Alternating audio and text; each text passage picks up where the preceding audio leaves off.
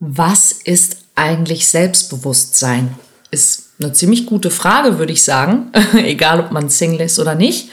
Aber im Zusammenhang mit Partnersuche gibt es einen ganz spannenden Blickwinkel, nämlich sich einfach mal zu fragen, für wen halte ich mich eigentlich und wie komme ich darauf?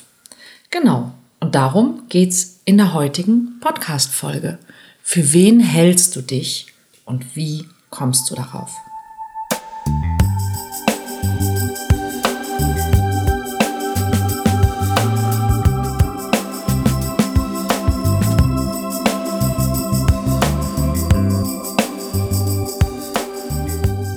Kontaktvoll, der Podcast fürs Herz.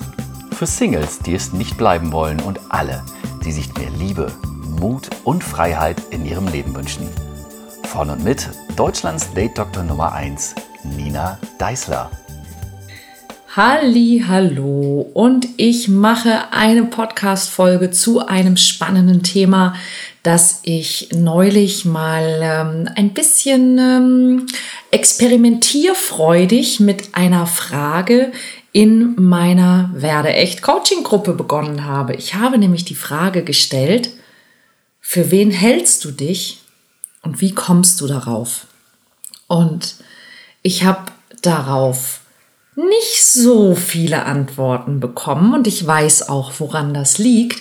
Ich habe ein paar Antworten bekommen von ein paar ganz netten Teilnehmerinnen und Teilnehmern, die mir wahrscheinlich zeigen wollten, wie viel sie gelernt haben und mir Antworten gegeben haben, wie ich halte mich für einen sympathischen Menschen und mir einige ihrer Lieblingsvorteile aufgezählt haben.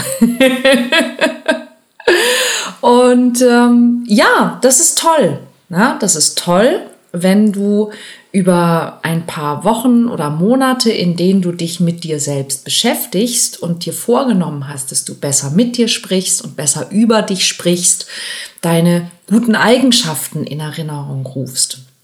Die Frage ist aber, für wen hältst du dich wenn du nicht alleine im Raum bist.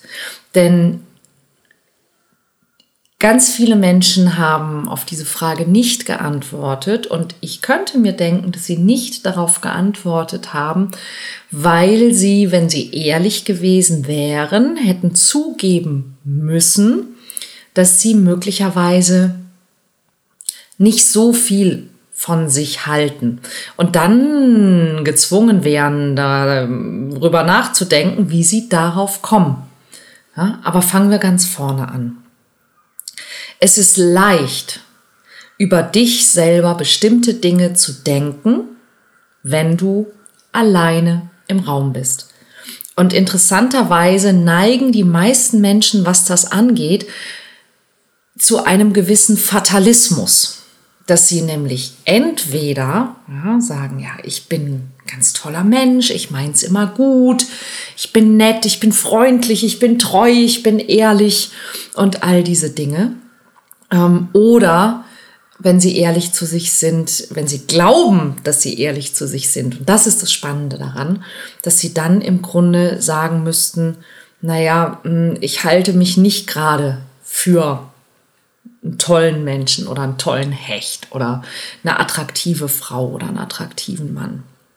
Und beides ist nicht die Wahrheit.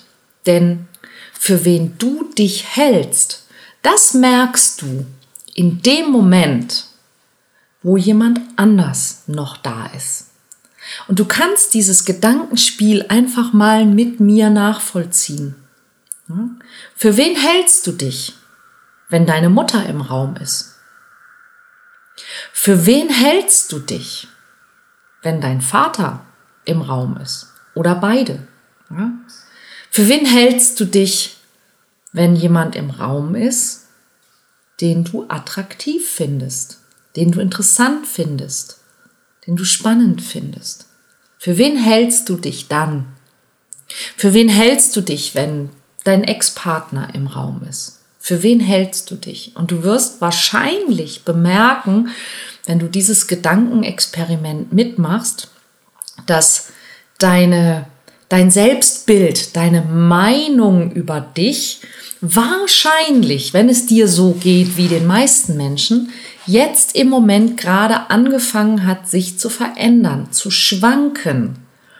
Wenn du dich zum Beispiel für einen tollen Hecht hältst ja, und dein, deine Aussage über dich verändert sich in dem Moment, wo deine Mutter, dein Vater, dein Schwarm, dein Ex, deine Ex im Raum ist. Das ist doch interessant, oder? Denn da kommt genau das raus, was uns nämlich oft im Weg ist, wenn wir jemanden kennenlernen wollen, wenn wir flirten wollen und es dann nicht tun oder wenn wir eben gerade nicht flirten wollen, ja, wenn, wenn wir uns schwer tun, auf jemanden zuzugehen, den wir interessant finden. Das ist genau, was ich meine. Dann in dem Moment denken wir nämlich Dinge über uns, halten wir uns für eine bestimmte Art von Mensch, die genau das aus welchen Gründen auch immer eben nicht tun kann. Also frage dich, für wen halte ich mich und gucke, wie verändert sich, für wen halte ich mich, wenn du nicht allein im Raum bist. Denn dann kriegst du raus, für wen du dich tatsächlich hältst. Das wird sich möglicherweise verändern. Bei vielen Menschen verändert sich das. Und das ist keine Schande. Denn deshalb habe ich euch die nächste Frage gestellt. Wie kommst du darauf?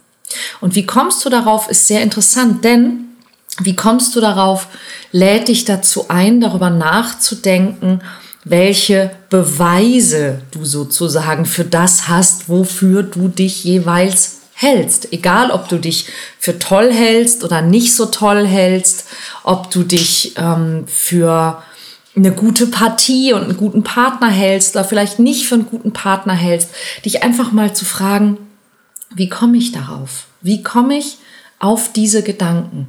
Und meistens ist es so, dass es mit Erfahrungen zu tun hat oder um es noch genauer auszudrücken, mit der Bewertung der Erfahrung, die du gemacht hast. Nämlich entweder hat dir jemand etwas über dich erzählt und du hast es geglaubt, oder man hat dir etwas vorgemacht und du hast es nachgemacht, oder du hast etwas erlebt und hast quasi einen Rückschluss gezogen daraus. Ah, ich habe das und das erlebt. Also ähm, ganz, ganz banales, einfaches Beispiel. Du hast in der Grundschule jemanden toll gefunden, hast der Person das gesagt, die hat dich ausgelacht, hat es allen anderen erzählt, die haben dich auch alle ausgelacht und du hast daraus für dich vielleicht den Rückschluss gezogen, okay, Erstens, ähm, ich darf meine Gefühle nicht zeigen. Zweitens, ähm, die Menschen vom anderen Geschlecht, die ich toll finde, sind meistens gemein, denen kann man nicht trauen. Drittens, ähm, ich bin nicht liebenswert und ich bin nicht gut genug. Ja, es ist jetzt ein bisschen stark vereinfacht, aber ich denke, du weißt, worauf ich hinaus will. Das und das natürlich auch in etwas komplexer passiert uns in unserer Kindheit und Jugend immer und immer wieder. Und das Problem ist, dass wir sehr häufig das, was wir da wahrnehmen, erleben und hören, dass wir das eben fatalistisch, also im, im Worst Case äh, äh, wahrnehmen, abspeichern, internalisieren und zum Teil unserer Persönlichkeit und unseres Selbstbildes machen. Ja, du, du bist der, der du denkst, der du bist. Und dann handelst du entsprechend und dann bekommst du entsprechendes Feedback und das zementiert deine Meinung über dich. Ja, und wenn du zum Beispiel jemand bist, der eher ängstlich ist, weil er Angst vor Ablehnung hat und du verhältst dich auch so, dann wirst du natürlich immer wieder auch Erfahrungen machen, die das bestätigen. Das hat aber viel einfach damit zu tun, wie du dich verhältst, also wie du rausgehst. Ich bin zum Beispiel ein Mensch, der, ich, alle Menschen haben Angst vor Ablehnung. Ja, auch ich. Auch ich werde nicht gerne abgelehnt. Die Frage ist nur, was mache ich damit? Welche Konsequenz ziehe ich daraus? Ja, und meine ist, dass ich, wenn ich spüre, so, hm, hm, das kitzelt hier so ein bisschen, ja, dass ich dann eben das nicht für mich als, als Grund sehe, Dinge nicht zu tun. Ja, sondern dass ich einfach wahrnehme, okay, da machen mir Dinge tatsächlich was aus und dann gehe ich vielleicht gerade dahin. Ja, und das hat aber damit zu tun, dass ich mich für einen Mensch halte, der das tut. Ja, ich habe zum Beispiel gelernt, wenn man etwas nicht weiß, dann darf man fragen. Wenn man etwas nicht kann, dann darf man das lernen. Ähm, wenn man etwas noch nie gemacht hat, dann ist es klar, dass man nicht weiß, wie es ist. Und wenn man wissen will, wie es ist, dann tut man es. und dann findet man es raus. Und, und das, sind, das sind zum Beispiel Dinge, die, die, die ich in meiner Kindheit tatsächlich glücklicherweise gelernt habe. Und die hat so nicht jeder gelernt. Aber jeder kann sie lernen. Und deshalb ist diese zweite Frage, wie kommst du darauf? auch so interessant, ne, sich wirklich zu fragen, wenn ich in bestimmten Bereichen meines Lebens ein gutes Bild von mir habe, wie, wie komme ich darauf? Wenn ich in bestimmten Bereichen meines Lebens ein schlechtes Bild von mir habe, wie komme ich darauf? Und, und das ist ganz wichtig, dass ich, dass ich beide gelten lasse. Ja, dass ich beide auch sein lasse, dass beide sein dürfen. Und das ist ganz, ganz wichtig, wenn es um das Thema Selbstbewusstsein geht. Denn wir alle bestehen nicht nur aus positiven Eigenschaften. Und wir alle bestehen nicht nur aus positiven Eigenschaften, naja, und ein paar Macken und ein paar Dingen, die man halt so in der Kindheit vielleicht nicht gelernt hat, sondern wir alle haben unsere sogenannten Schattenseiten. Wir alle haben Dinge, über die wir nie sprechen würden, weil, weil die unglaublich ähm, schlecht ankommen, sogar bei uns selber.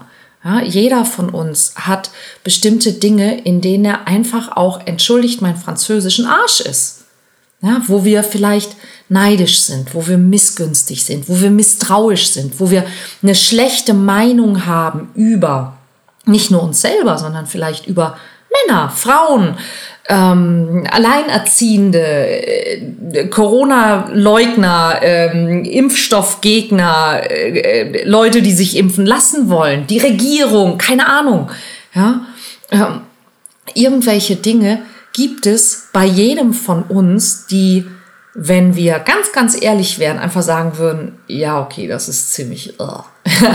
so. Das ist nicht, das ist nicht schön an uns, das ist nicht nett an uns.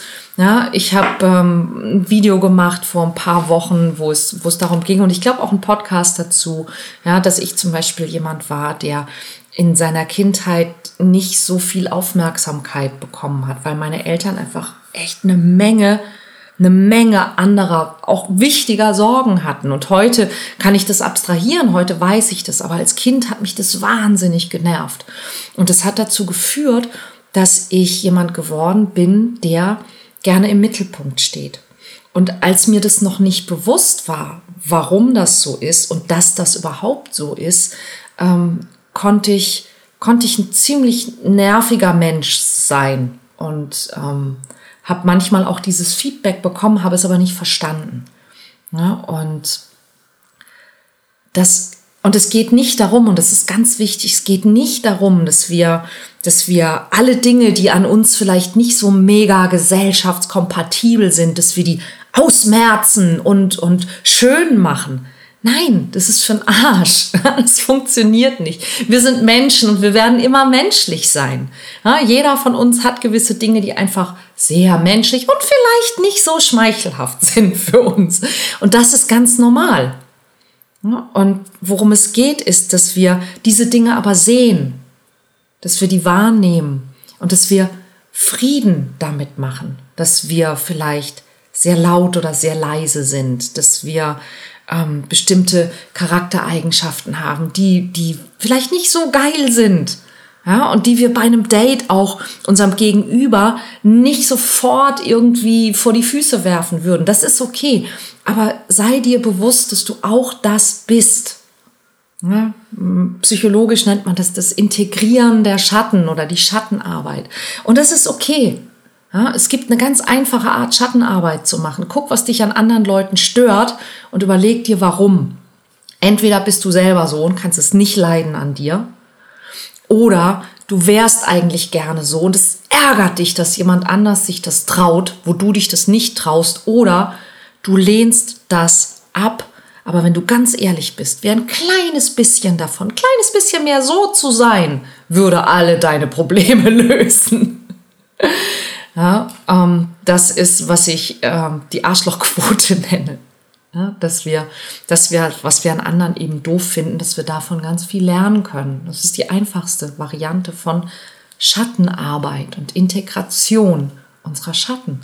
Und in dem Moment, wo wir bereit sind, uns als das zu sehen, als Ganzes zu sehen, wenn wir uns fragen, für wen halte ich mich, die guten Sachen zu sehen und die schlechten und die neutralen und die, die wir uns selber nicht eingestehen wollen und die, die andere uns sagen, dann bekommen wir echtes Selbstbewusstsein. Ja, wenn, wir, wenn wir uns einfach klar machen, für wen halte ich mich, wenn ich nicht allein im Raum bin und wie komme ich darauf.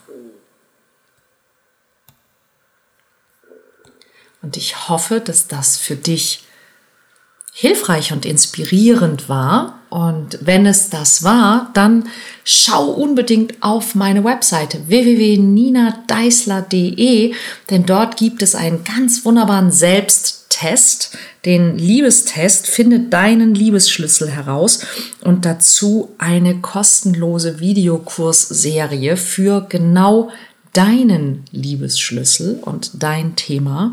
Und du wirst sehr, sehr, sehr erstaunt sein, was für dich dabei herauskommt und was es für dich tun kann.